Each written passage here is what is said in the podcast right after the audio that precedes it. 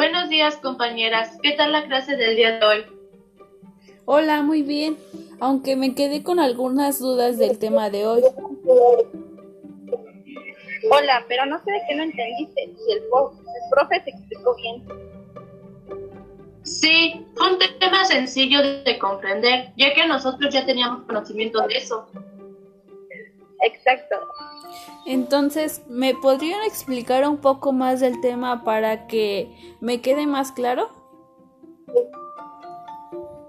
Claro, mira, el ambiente de aprendizaje se refiere a todo el entorno donde el niño puede trabajar. María Montessori decía que el primer objetivo del entorno preparado es en la medida de lo posible hacer que el niño en crecimiento sea independiente del adulto. Con esto quería decir que el ambiente tenía que ser acorde a la edad del niño. Bueno, pues ya de esta manera como que me queda más claro y le estoy entendiendo un poco más. Entonces, ¿solamente se refiere al entorno del niño? En parte sí, pero es más que eso. Según Marzano, el ambiente de aprendizaje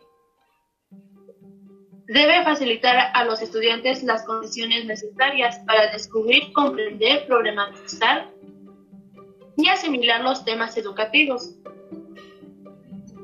Sí, así como los espacios de aprendizaje que deben proporcionar a los estudiantes elementos esenciales que propicien una enseñanza donde se estimulen el desarrollo de habilidades y competencias valiosas. Me puse a indagar un poco más sobre el tema pero, ¿qué les parece si empezamos a platicar un poco más, ya que me está interesando más el tema? Sí, claro. Vamos, empecemos con esto, pues. Miren, el, encontré que el entorno se entiende como todo aquello que rodea el proceso de enseñanza-aprendizaje. Eh, esto quiere decir que es el espacio en el que rodea al alumno, en tanto que está participando eh, de dicho proceso.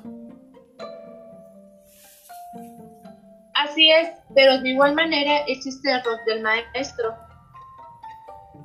Justamente es a lo que iba.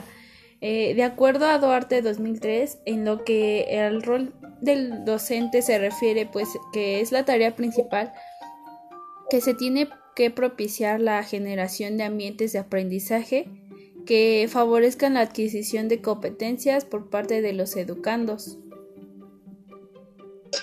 Exactamente, porque tienen que existir una interacción dinámica y armónica entre los profesores y alumnos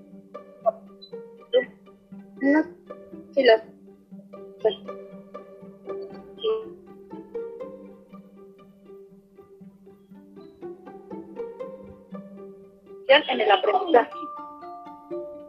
En sí este tema es muy importante y largo, ya que cada autor da su definición diferente, pero todos con un mismo propósito, que es, sentirse, que es sentir que el alumno se sienta bien a la hora de trabajar.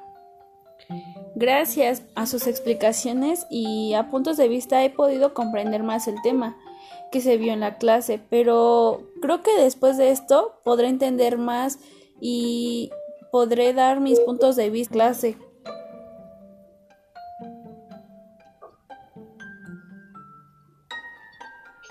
Pues para eso estamos compañeras, para apoyarnos cuando lo entendamos, no entendamos un tema. Y pues muchas gracias compañeras este por estas explicaciones que, que me dieron. Pero este